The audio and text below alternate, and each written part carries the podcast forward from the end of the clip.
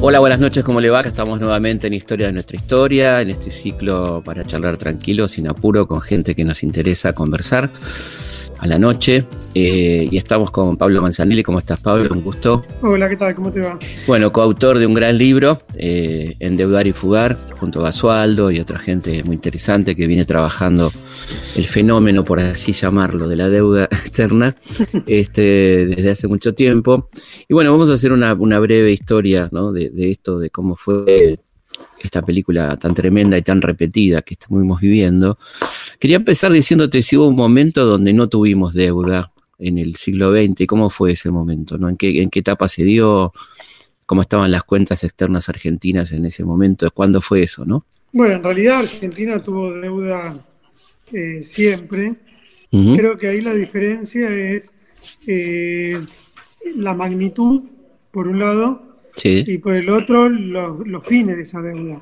¿Para qué se usaba la deuda? Claro. Eh, eh, es cierto que si uno mira la, historia argentina, dice, bueno, la historia de la deuda desde el punto de vista de su importancia absoluta sobre los condicionamientos políticos, macroeconómicos y demás, tiene una fecha de nacimiento que es la última dictadura militar. Bien. Ahora, previamente había, bueno, desde este, los préstamos de, Rivadavia, vos sabés. Este, eh, siempre hubo deuda, Argentina siempre tuvo problemas con esas deudas y siempre se utilizaban de alguna forma como condicionamiento. Eh, ahora, es cierto que eh, si uno lo mira, si uno mira la historia económica y sobre todo las variables económicas desde el punto de vista de la importancia que tienen, de el patrón de acumulación en el que, en el que se insertan, que es la metodología de, nuestro libro, eh, bueno, en realidad ahí sí asumen eh, peculiaridades distintas, importancias, jerarquías eh, muy, diferentes. Y en ese sentido uno puede decir que la industrialización sustitutiva, el periodo, el largo periodo de la economía argentina, que va entre 1930 y 1976, la deuda no ocupó un lugar central. Claro eh, la fuga de capitales, todas cosas que nosotros hoy vemos como algo mucho más eh, habitual, no ocupaban un, un, lugar tan protagónico. Y, bueno, y eso tiene que ver con que la deuda estaba subordinada al crecimiento de la producción industrial, a la economía real, a otros elementos de la economía que eran los, los pilares. A partir de la dictadura eso cambia notablemente.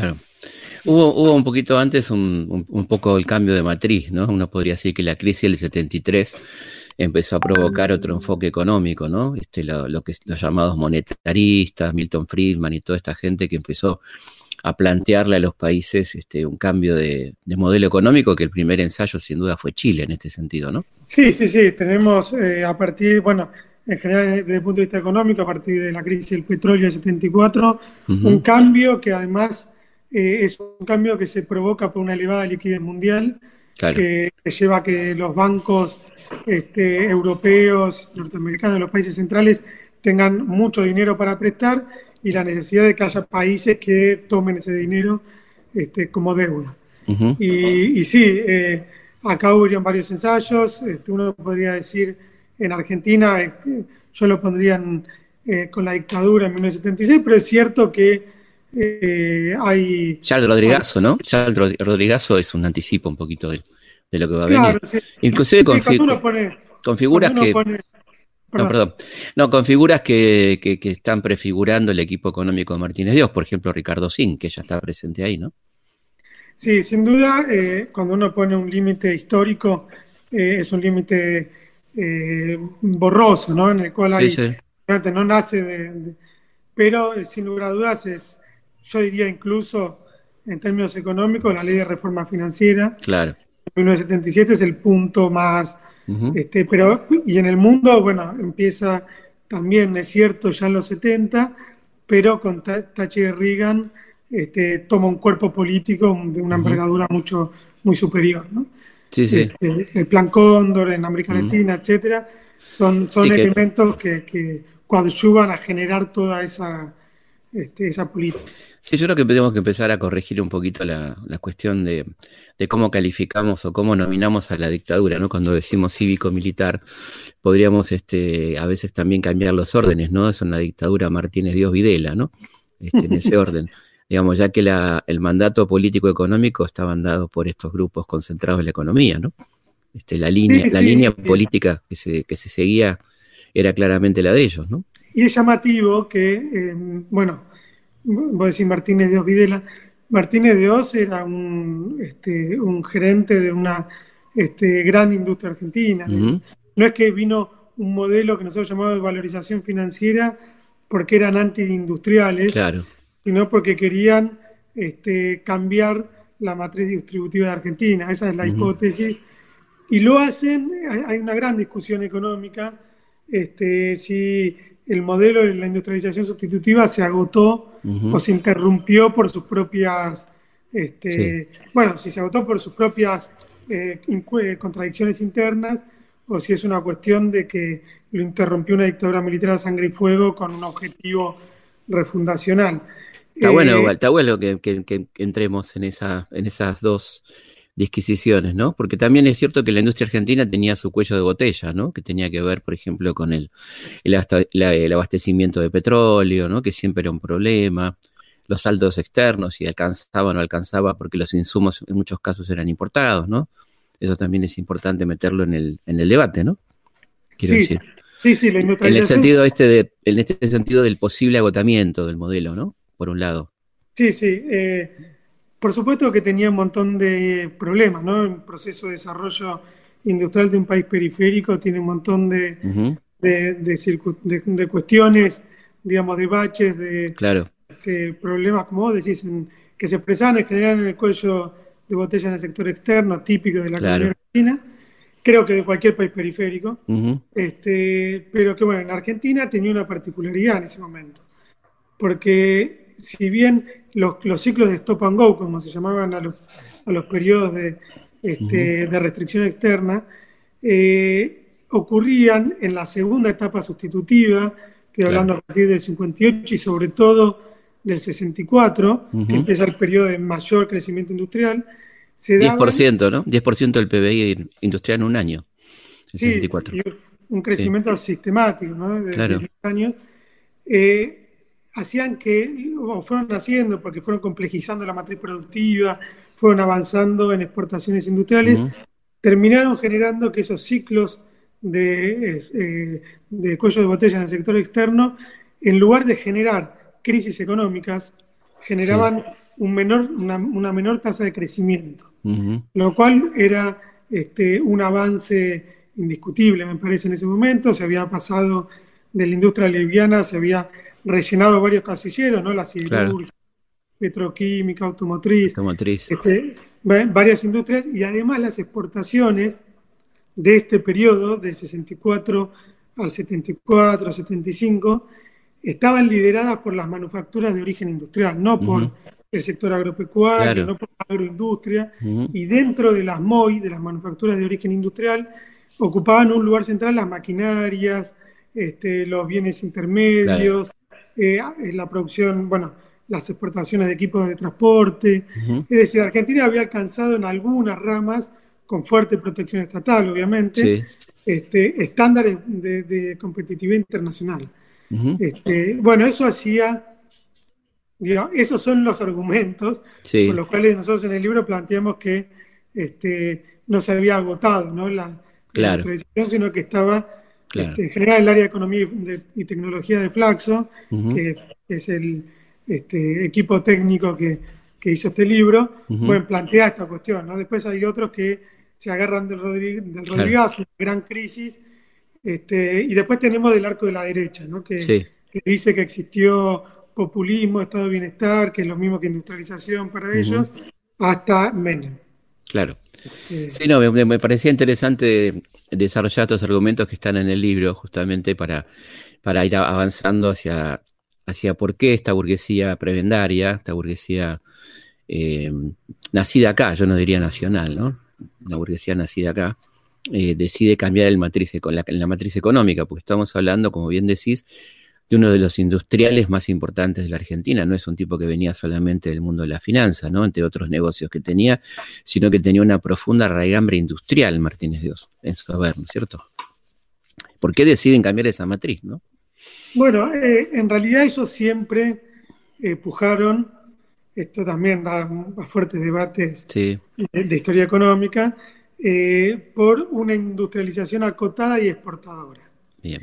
Eso, eso se expresa, por ejemplo, en el Plan Pinedo en 1940, ¿no? en los inicios de la industrialización sustitutiva, en la matriz del poder económico de una oligarquía que se había diversificado hacia la industria, este, hacia, un determinado tipo de industria exportadora, este, no buscaba lo mismo que plantearon otros espacios este, de la economía argentina y que se expresaron en, el peronismo clásico posiblemente, con esto de una alianza policlasista, mercado internista, etcétera, etcétera. Ahora, aún eh, así, aún así, fíjate que el rechazo que provocó en la, en la oligarquía argentina el Plan Pinedo, ¿no?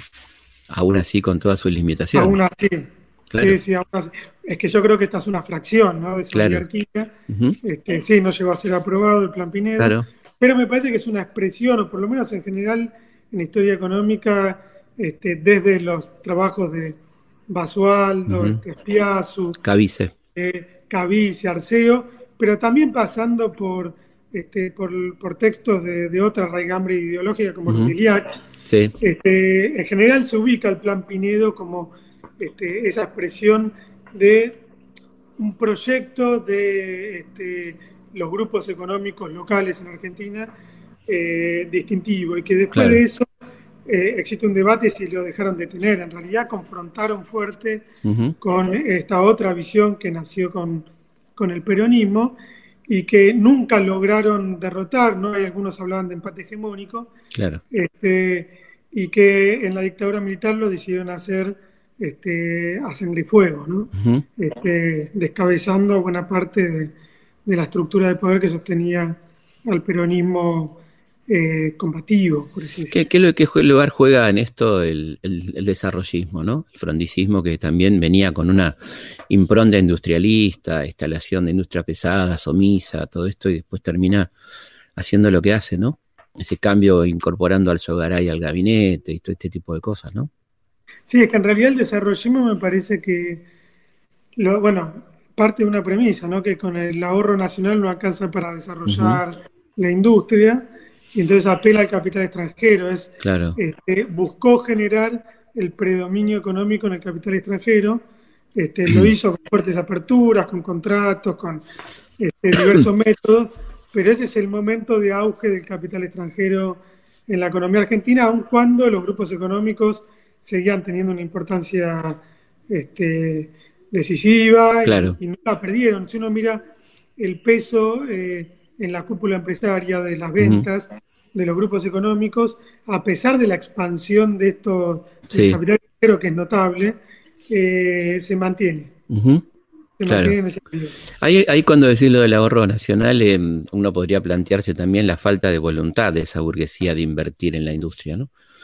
Digo, porque este, esta recurrencia al, crédito externo no tiene que ver con que aquí había capital que después lo vamos a ver fugado, por ejemplo, o sea que hay un capital importante en Argentina que no se destinó a la inversión industrial y hubo que recurrir al préstamo externo, ¿no? Podríamos pensar también en, ese sentido que, no había una voluntad de inversión en la industria, estos sectores, ¿no? Sin duda, eh, sin duda eh, existe en Argentina eh, esta conclusión, ¿no? De que las grandes empresas, los grandes grupos económicos fueron, este, generaron trabas al desarrollo, tuvieron escasa propensión inversora, una distinta forma de verlo, pero eh, eso es una realidad. Yo lo tiendo a ver no tanto como... A ver, hay una fuerte discusión acá de si este, hay una cuestión cultural, ¿no? claro. en la burguesía argentina, la gran burguesía argentina, respecto a no generar este, un, proyecto de desarrollo de largo plazo. Eh, y, yo tiendo a pensarlo desde otro lugar. En realidad, lo que no hubo en Argentina fue este, las posibilidades de alcanzar, desde el punto de vista del Estado, una autonomía relativa del poder económico para disciplinarlo. este, como sí lo hicieron otros países. Por ejemplo, eh, en el mismo periodo que estamos hablando, el sudeste asiático, varios países del sudeste asiático, o incluso en China, los estados asumieron un papel de autonomía relativa muy fuerte. Y con premios y castigos pusieron en caja a los grandes empresarios y los hicieron invertir. Bueno, en el caso de, la historia de Argentina, eso se intentó. Yo creo que la experiencia peronista eh, dio, si bien el peronismo eh, hay que discutirlo desde muchos lugares, este, y ha tenido diversas experiencias, etcétera, me parece que en su origen fue el enfrentamiento, y en realidad el enfrentamiento de los gobiernos nacionales y populares. este, fue intentar poner, disciplinar a esos sectores, pero que siempre, fíjense que siempre este, lo hicieron con insuficiencia a la hora de poder instalar, de ese enfrentamiento y a la hora de instalar un patrón de acumulación industrial que sea sustentable en el tiempo. Por eso le pasó a Perón en el 52, cuando empezó con los problemas fuertes de crisis económica, y, las políticas industriales que eran significativas, ¿no? Uno puede hablar de rastrojero, de la moto Puma, este, fabricaciones militares, digo, este, Somisa, pero fueron eh, experiencias aisladas. Yo creo que en el kirchnerismo le pasó algo parecido. se, confrontó definitivamente a partir de 2008 con esos grupos, pero no pudo o, no pudo o no quiso, no, uno después lo puede analizar, pero este, en los hechos, en las experiencias de INVAP y demás, que son experiencias interesantes, fueron experiencias aisladas y que no formaron parte de una estrategia de desarrollo que pueda cambiar la matriz productiva y sobre todo quitarle poder relativo a estos sectores que estaban en el desarrollo. No pudo conseguir una burguesía aliada, digamos, ¿no? Una burguesía nacional aliada que, que bancara el proyecto, por ejemplo. Que yo creo que, eh, eso le, cabe más a Perón, me parece que es para el kirchnerismo, porque el mundo cambió y la economía mundial es mucho más compleja. En realidad me parece que ahí debía haber habido mucho más este, producción directa del Estado. Esa era la vía de crear este, alternativas a, la producción oligopólica de Argentina. En un momento que había recursos, ¿no? Un momento que había, habían ingresado importante cantidad de recursos también, ¿no? Sí, sí, y además hubo recursos que se usaron para diversos, para diversos fines. Me parece que la estrategia principal debería haber, sido esa, no digamos como una, como una crítica desde el punto de vista político, porque es cierto que eh, el, enfrentamiento que tuvieron con, los grandes grupos fue relevante y, se avanzó en diversos planos, puso estas cuestiones en discusión, por ejemplo.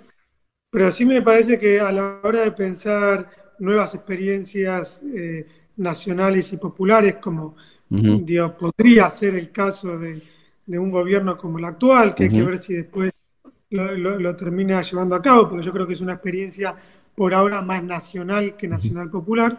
este, me parece que bueno, que sí, que hay que prestar atención a la política industrial en una estrategia productiva más, más sofisticada.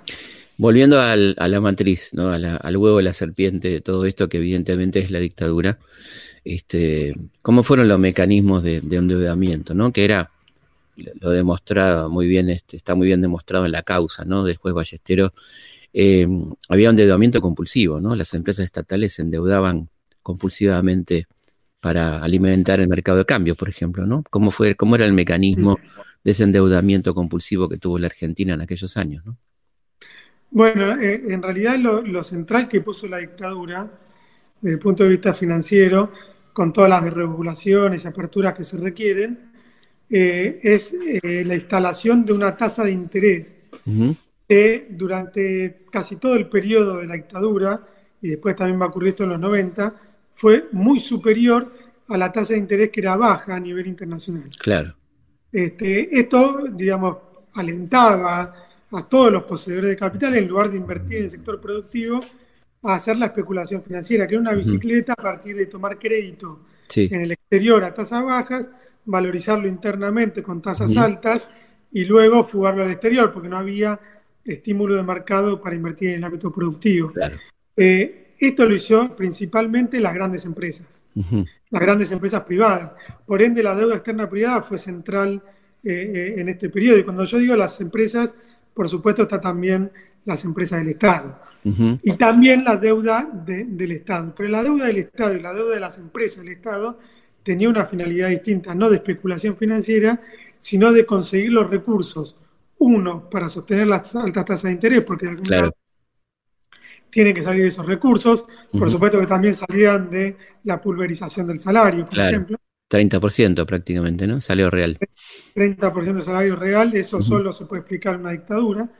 este, después tenemos, eh, eh, bueno, un endeudamiento que también eh, hacía entrar las divisas que se requerían para que después los, capitales se fugaran. Ese fue como el esquema de acumulación muy, este, en un rasgo muy sobresaliente, pero que se, se, veía alimentado por, por algunas cuestiones este, problemáticas que me parece interesante mencionar, que además forman parte de todo lo que se, mantuvo vigente con sus diferencias este, hasta 2001, que tiene que ver con que en diversos momentos ese, ese régimen de acumulación que favorecía a un puñado de grandes empresas, este, después en, no pocas ocasiones terminaron eh, eh, pasando las deudas del sector privado a este, la deuda del sector público. ¿no? Esta estatización de la deuda que se hizo con regímenes de seguro de cambio,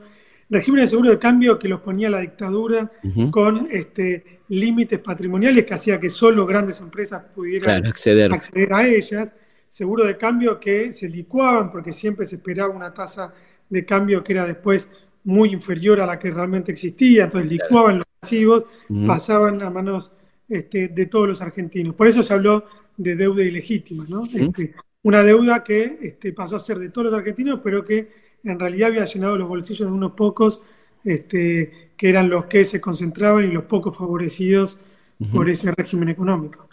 ¿Por qué entonces este, hablábamos, no terminamos de, responder esta cuestión de, por qué esta burguesía eh, plantea este cambio de matriz, ¿no? Cambio de matriz productiva, una matriz especulativa con tanta claridad, ¿no? Hablábamos de, de Martínez Dios y sus secuaces, ¿no?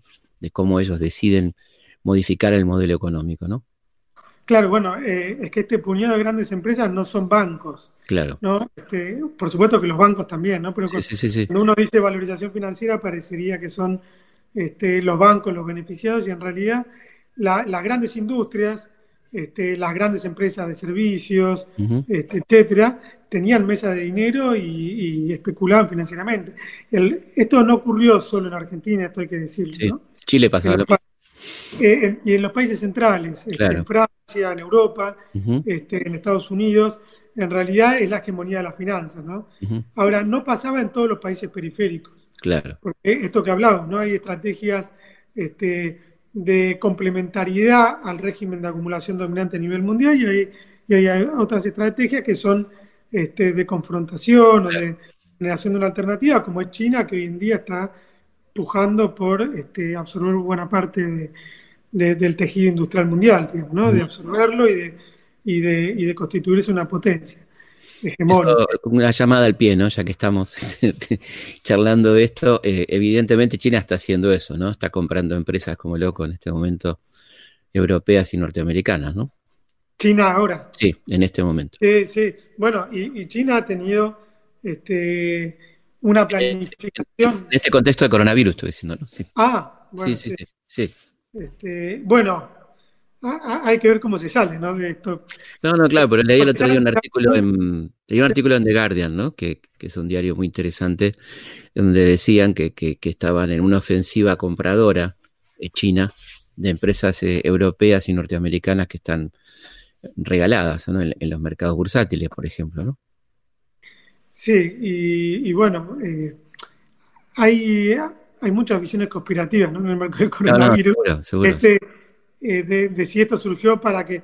Pero bueno, las, las, eh, las estimaciones de que China, que tiene un crecimiento que nunca ha bajado en las últimas largas décadas de 6%. Las tasas chinas, las famosas tasas chinas. Las famosas tasas chinas del 10% en buena parte a partir de la crisis mundial más en torno al 6%, este año se proyecta 1,8%.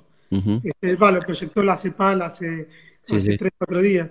Este, bueno, eh, China hay que ver cómo sale de estas circunstancias, ¿no? No es tan, no es tan simple, pero eh, sí es probable que haya acá, como en toda crisis, un proceso de centralización de capital.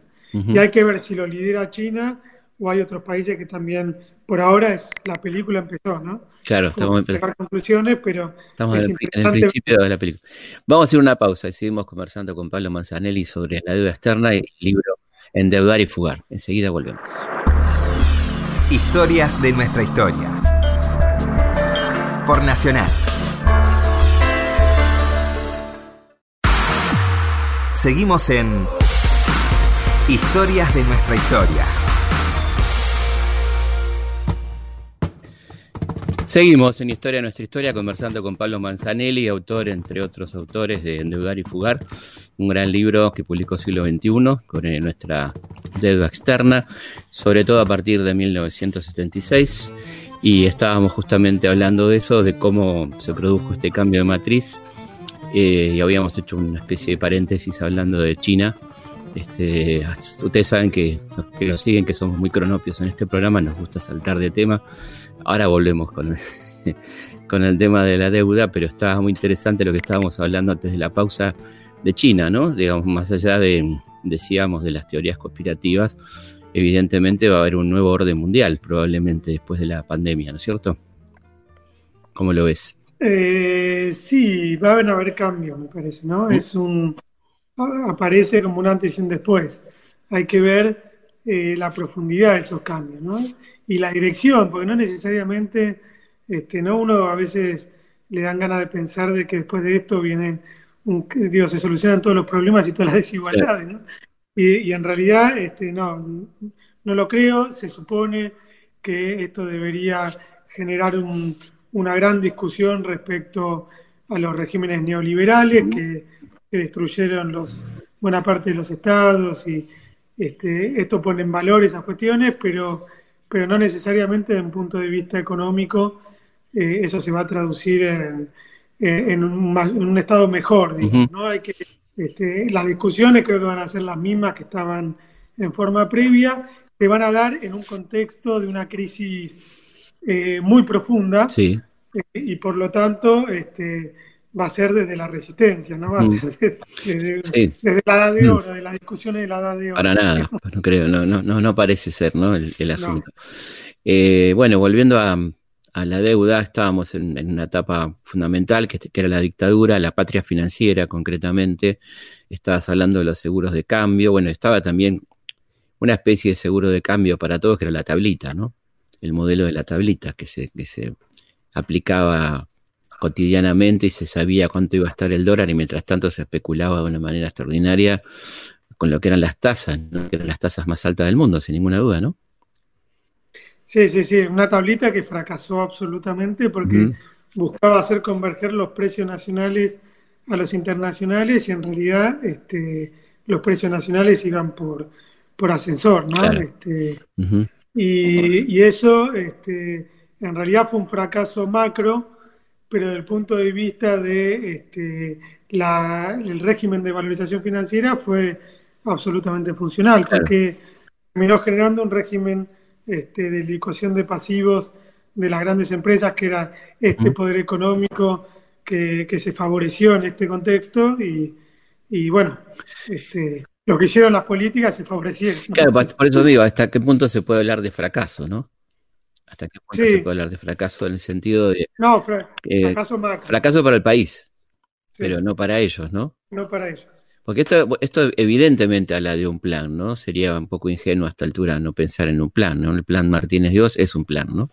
Es un plan que se cumplió bastante eficientemente para sus objetivos finales, ¿no? Sí, yo, yo creo que siempre eh, hay planes de fondo.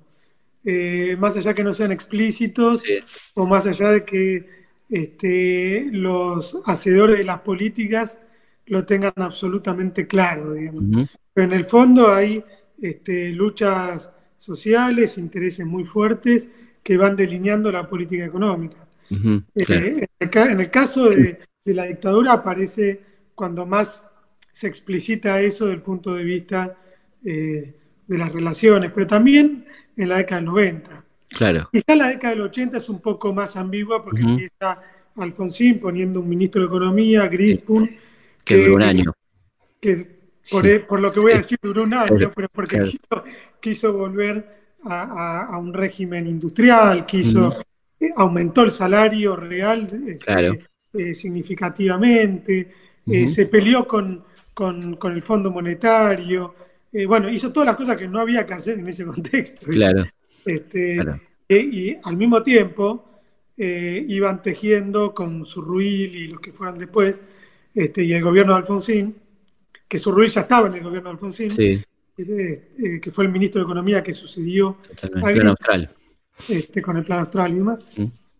Eh, ya estaban tejiendo eh, con los grupos económicos eh, una salida distinta, que fue la salida de los 80, una salida de este, confrontar en alguna medida con los acreedores externos, porque este, no había plata para pagar la deuda, pero fuertes prebendas este, a la patria contratista, fuertes prebendas a estos grupos económicos que este, en un contexto en el que el Estado no tenía recursos le daba eh, una fuerte transferencia de ingresos eh, vía subsidios, vía sobreprecios, etcétera, etcétera. Yo creo que es muy importante el trabajo de Basualdo en, toda esa época, este, que vos sos parte del equipo, porque mm, hay como una, un hiato histórico, para mí peligroso, entre los 70 y los 90, ¿no? Como si en los 80 no se hubiera estado preparando lo que iba a pasar en los 90. Yo creo que ese trabajo, esos trabajos tan interesantes de Basualdo hablan de eso, ¿no? De cómo esa burguesía prebendaria fue preparando lo que vino en los 90 y aprovechó muy bien los 80, ¿no? Porque a la vez ese incremento salarial, por ejemplo, que provoca Grispun, no tiene ninguna respuesta en, aumento de producción, ¿no? No se aumenta la producción de acuerdo a la demanda en ese momento, por ejemplo, y se genera inflación, ¿no? Que, es, un, es un hecho interesante que pasó en ese contexto también, ¿no? Sí, eh, tuvo un leve efecto desde el punto de vista del Producto Bruto Interno, pero no, fue sostenible. Pero no fue sostenible porque no había eh, las fuerzas necesarias para construir un patrón de acumulación que rompa con la valorización financiera. Totalmente. Este, y en los 80, sin lugar a dudas, es, es el momento, es el nuevo poder económico de los 80, es un poder económico que este, con, con una buena parte de su, de su estrategia económica financiera, por un lado, pero desde el punto de vista productivo, eh, es el momento en el que esas grandes empresas se volvieron mucho más conglomerados. Claro. ¿Qué quiere decir con esto? SOCMA, por ejemplo, ¿no? Claro. El, grupo Macri, por ejemplo. El grupo, el grupo Macri, desde el punto de vista de una conglomeración muchas veces horizontal, hay otras que lo hicieron desde un punto de vista más, más vertical como Arcor.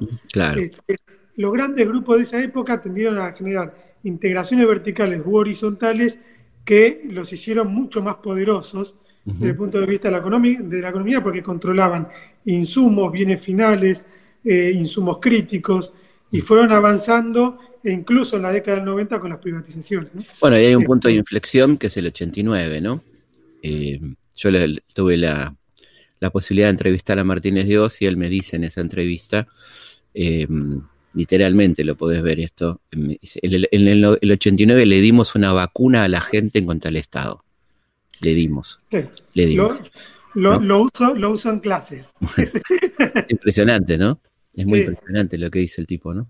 Eh, hay, hay muy, muy interesantes trabajos, este, muchos de ellos me parece, algunos incluso no publicados, este, sobre los discursos de Martínez de porque Martínez de siempre fue muy explícito, ¿no? Este, tenía claramente una ideología eh, que, la mostraba, ¿no? Que eso no a veces no es habitual.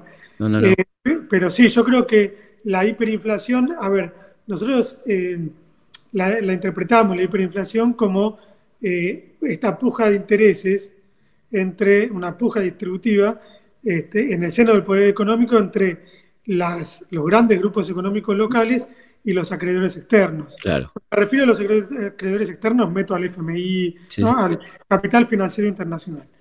este, en ese momento había una discusión bastante fuerte entre el FMI y el Banco Mundial de si la deuda argentina era un problema de liquidez o de solvencia. Claro. En general se decía, es la diferencia? entre solvencia y liquidez. Bueno, el FMI decía, es de liquidez. Si es de liquidez, este, se puede solucionar ajustando la demanda. Es decir, Argentina no tiene un problema estructural, tiene un problema de coyuntura que se puede resolver ajustando la demanda, bajando más salario, bajando el gasto público, etcétera, etcétera, y de esa forma obteniendo recursos para pagar la deuda. Claro.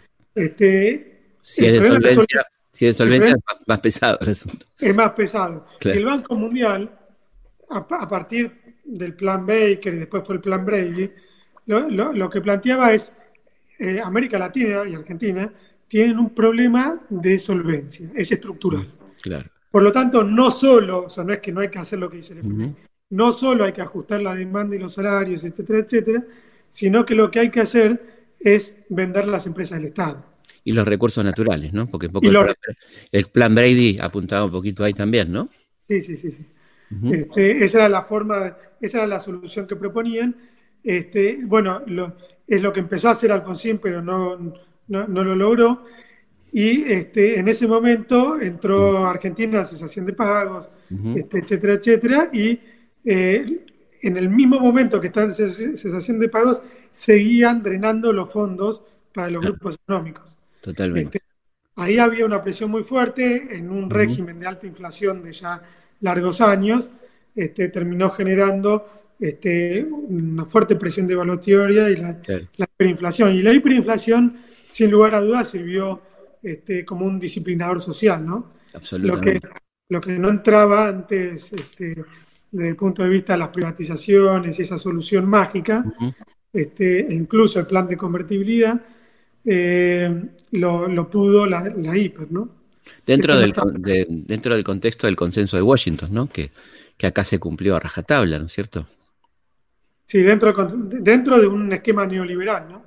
Este, pero ahora esas privatizaciones se pudieron hacer en la década del 90 y no en, no en los 80, porque en los 90 lo que propuso Menem fue este, una comunidad de negocios, porque a las empresas privatizadas participaban el capital financiero internacional, en varias ocasiones, capital extranjero especializado en los servicios o las actividades que se privatizaban, y los grupos económicos que muchas veces no tenían nada que ver con, esa con, esas, con, esas actividades, este, caso Grupo Macri, por ejemplo. Este, en otros casos sí les convenía porque accedían a partir de controlar energía y cosas, insumos críticos para las producciones eh, industriales que muchas veces son este, muy intensas en, eh, en, electricidad, en uso de electricidad. Eh, y, y, bueno, ahí tenemos a los grupos económicos que participaron como operadores políticos, vamos a decir, este, en esas privatizaciones, pero que formaron como consorcios en los cuales había una comunidad de negocios que permitía además al Estado pagar la deuda. Claro. Y, esto potenció la valorización financiera, porque le dio a estos grupos económicos que participaban en estas empresas, con una gran espalda patrimonial, posibilidades de acceder a más deuda del exterior en el momento que volvieron las tasas, que volvió a haber relativa liquidez internacional y, tasas relativamente bajas, no en, todo, no en todo el periodo, pero en buena parte, y sobre todo, yo digo, tasas bajas respecto a las locales. Claro. volvió el círculo de especulación financiera este, del mismo modo que la dictadura. De ese modo, también no es que había desaparecido en los 80, pero se había limitado por por, por, por, la, por la escasa posibilidad de tomar deuda en ese contexto. Eh, y bueno, y en ese, en ese círculo de, de, los 90 uno podría decir que los 90 fue la fase superior de la valorización financiera, ¿no? cuando se consolidan los procesos eh, de valorización financiera y también de desindustrialización. ¿Cómo juega en esto la, la, convertibilidad? ¿no? ¿Qué rol cumple en esto la convertibilidad? ¿En, en la fuga, en, en, la consolidación de la dependencia financiera? ¿Cómo jugó la convertibilidad? Bueno, la, convertibilidad es absolutamente funcional porque primero te fija el precio local al, dólar, por lo tanto ya deja ver problemas claro. Eh, desde el punto de vista de los que podría generar las modificaciones en el tipo de cambio. Este, más allá que eso en otros periodos se aprovechó de alguna manera, pero este, dejaba de, existir ese inconveniente, era mucho más mucho más evidente, digamos, una tasa una tasa superior. Por otro lado, este, eso generó una apertura, este, o sea, la apertura se hizo de hecho bajando aranceles, claro. una apertura importadora, pero el 1 a 1 igual a la productividad argentina, es decir, igual a las condiciones de competencia de la economía argentina a la economía de Estados Unidos. este, con aranceles que rondaban en promedio 30% y lo bajaron a cerca de 10%, claro. un tipo de cambio 1 a 1, las empresas argentinas tenían que tener prácticamente la misma productividad que Estados Unidos Totalmente. para competir. este, bueno, eso terminó generando esa ese, huracán neoliberal sobre la industria, este, que la afectó profundamente y que además terminó este, consolidando los procesos de concentración porque las que quedaron, este, las que sobrevivieron, terminaron este, eh, agrandando su poder económico. Bueno, y vino de la Rúa a, coronar todo esto, ¿no? A hacer el, trabajo final, de alguna manera, ¿no? Ese breve periodo de la alianza. Eh, hay algunas discusiones interesantes. Eh, que empiezan incluso un poco antes de la Rúa, que tienen que ver con que buena parte de los grupos económicos, ya desde la mediados de la década del 90, en el 95, empezaron a ver que el patrón de la valorización financiera se agotaba. Había varias señales para esto. Por un lado, la crisis del tequila, este, la desocupación ya había saltado al 18%. Eh, por otro lado, eh, más allá de la crisis interna que se, estaba incubando y que iba a explotar después, en, sí.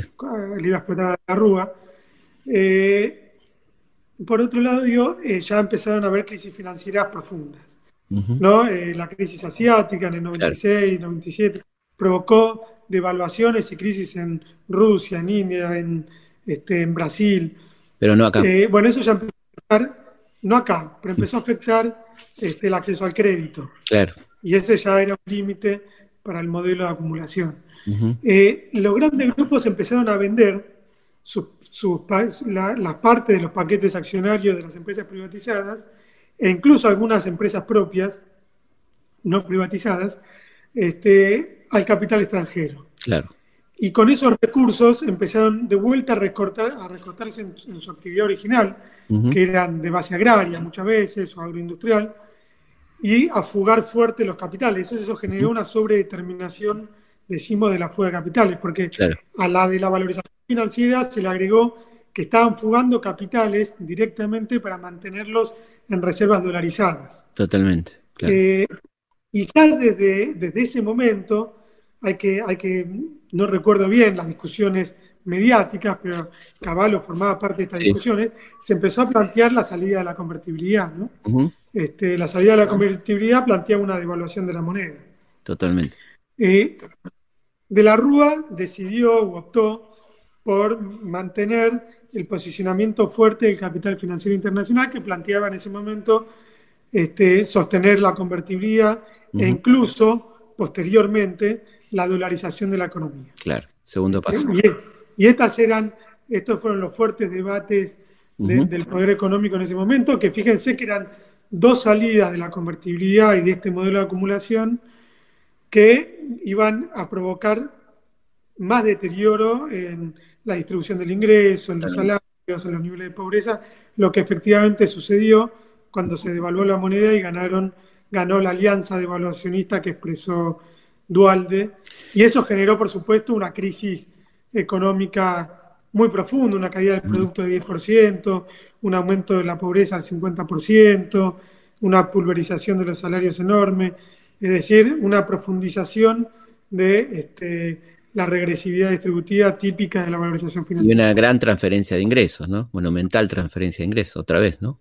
Sí, monumental transferencia de ingresos que se montaba sobre la preexistente. Terminamos en, este periodo con un salario que era este, un 30% del equivalente en poder adquisitivo al del 75, previo a, la valorización financiera. Tremendo. Para ir, eh, para ir concluyendo, eh, hablemos un poco de esta última etapa, ¿no? La, etapa de Macri, este, donde una de las características, bueno, se parece mucho a todo lo anterior que venimos hablando, la matriz es muy parecida, pero ¿cuáles son los cambios que introduce el macrismo en esa valorización financiera, ¿no? En estos cuatro años. Sí, eh, sí, Macri sin lugar a dudas redita la valorización financiera o busca reeditarlo, pero a diferencia de lo que fue el periodo 1976-2001, que los grupos económicos hegemonizaron esa, eh, ese, modo de acumulación, en este caso eh, fue el capital financiero internacional. Y esa fue una paradoja, ¿no? porque el representante de un grupo económico local eh, terminó poniendo al capital financiero como la conducción del Estado en ese periodo. Generó una valorización financiera que fue un poco distinta porque no, no competía la tasa de interés local respecto a la internacional, había una tasa de interés en el ámbito local este, elevada en pesos claro. respecto a la variación del tipo de cambio. No es que acá había una deuda privada de las grandes empresas que toman deuda en el exterior y, y, después la fugan, sino que acá había deuda que emitía el Estado, que compraban este, eh, que a partir de recursos de, las empresas privadas, este, esas empresas privadas aprovechaban esa tasa de interés de las levadas, etcétera, etcétera, y las letras del tesoro, con esa tasa de interés después la pasaban a dólar y hacían una bicicleta con el dólar. Porque el dólar siempre fue por debajo de esa tasa de interés. Claro. Este, hay distintos momentos en el macrismo, pero en el primer periodo, por ejemplo, en 2017 la tasa de interés, perdón, el tipo de cambio estuvo casi planchado en 17 con una tasa de interés este, de 20 y pico por ciento, claro. que no competía con los precios, que también eran más altos, sino que se, dolarizaban permanentemente. Este, y después cuando empezaron los procesos de devaluación de 2018 y 2019, las tasas de interés saltaron por los aires, llegaron hasta un 80%. Este, y siempre le fueron ganando al dólar. Entonces ahí este, era, una, tasa, era una, una, valorización financiera distinta, este, que por supuesto a los grupos económicos los tuvo este, como partícipes de esa estrategia económica, pero no como conductores de ese proceso, porque los grupos económicos ya desde 2002 y de 2001, y desde antes, cuando empujaban por esa salida devaluatoria, están, están volviendo a reeditar lo que hablamos al principio, algo similar a lo que es el plan Pineda. Una salida industrial exportadora. Ese es el plan de los grupos económicos, de, Techín, de Arcor, etcétera, etcétera, este, de, Pérez Compán. Bueno, podemos seguir hablando, ¿no? Eh, e, esa es la salida que, buscaron, incluso la salida que le propusieron al gobierno actual, eh, en el marco de la Alianza del Frente de Todos, eh, una salida exportadora en el marco de una crisis de la deuda, porque lo que deja Macri, que fue una, una deuda de más de 100 mil millones de dólares, con una fuga de 100 mil millones de dólares. este, esto, que, esto, que decís, esto que decís al, pasar es tremendo, porque estamos hablando de que la deuda se fugó íntegramente, ¿no? que no quedó nada en el país de esa deuda, absolutamente nada. Es lo que nada. En lugar de ser una deuda como la industrialización sustitutiva que financia el capital de trabajo o que intenta aliviar la restricción externa, es una deuda que este, tiene fines este, especulativos y que por ende se termina yendo del país. Por eso tuvimos este, 100 mil millones de dólares en moneda extranjera de, deuda que ingresó a Argentina y el PBI cayó cuatro puntos. ¿Cómo puede ser que si tenemos un PBI de 360 mil millones de dólares, este, con 100 mil millones de dólares que entran no podemos hacer crecer un punto la economía. O sea que nada, de lo, nada de lo que se tomó como deuda quedó en el país. Nada quedó en el país. este, y, es más, el país, como coletazo de eso, tuvo una profunda crisis y, un nuevo proceso de desindustrialización fuerte. Totalmente. Ya la industria venía mal desde 2011, pero entra en una crisis profunda, profunda. con Macri. Para, para redondear, este, cuando decimos deuda, quizá la gente piensa en que es plata que se va del país, no necesariamente, ¿no? Puede estar acá, puede estar en una caja de seguridad, puede estar en... Cuando decís fuga. Cuando decís fuga, sí. Cuando decís fuga. Sí, sí, sí. La, fuga de capitales es, eh, bueno, hay muchas mediciones y muchas conceptualizaciones, pero para entenderlo es el excedente económico que este, no, queda, no queda en el sistema económico, sino que se va del sistema económico, por lo cual puede estar en caja de seguridad, puede estar bajo el colchón. Ahora, las grandes empresas la fugan. Eh, hay un dato que es notable, que es el de 2001, la única vez que se hizo un estudio este, empresa por empresa y persona por persona de la fuga de capitales, que lo hizo la Comisión Especial de Fuga de Divisas en, en 2003 del Congreso Nacional. Flaxo participó también, este, que se levanta. En 2001 se fugaron 30 mil millones de dólares. De esos 30 mil millones de dólares, solo 4 mil millones los fugan personas. Esto para correr un poco el sentido, la idea muy eh, encriptada en el sentido común de que lo que fugan son los ahorristas que no pueden mantener eh, el peso, eh, que eso es cierto, digamos, sin lugar a dudas, pero, pero no, es, no es solo reserva de valor. 26 mil millones de dólares de los 30 mil los fugan en, empresas. De esos 26 mil millones, el 90% lo explican las 500 empresas más grandes. este, Pues acá tenemos grandes empresas que fugan con objetivos. Y esto pasó también este, con Macri, lo fugaron con objetivos. Este, y los objetivos lo estamos viendo, lo, empezamos a ver cuando empezó la, alianza, el Frente de Todos, que era una salida, yo creo que más exportadora y, que tiene bastante sentido en un momento de renegociar la deuda, pero ahora en el coronavirus eso está ya en mil pedazos, porque la, salida exportadora se obtura y ahora va, va, a volver, creo yo, las mismas tensiones que signaron la industrialización sustitutiva entre las pujas por salir con una industria un poco más mercado internista este, y eh, los grupos económicos que van a seguir intentando a través de prebendas mantener exportaciones aunque sean limitadas para, para el país. ¿Cómo te parece que se soluciona esa, esa, esa disputa? ¿Cómo, ¿Cómo salimos de esto, no? Bueno, eso es lo más, lo más complicado. Creo que es mucho más fácil hacer un plan técnico de, industrialización que lo que supone en realidad un plan de desarrollo. Y más en este contexto, ¿no? Más la construcción política. Más en este contexto, digo, ¿no? Que es tan tremendo. Eh, creo que en este contexto es, mucho más, se requiere de mucho más, ¿no? bueno, fíjense qué tan problemático es esto, que estamos en la actualidad y yo estoy participando en eso, este, elaborando un impuesto a la, riqueza para poder, para que el Estado pueda obtener recursos para enfrentar esta crisis. Y fíjense que este, a los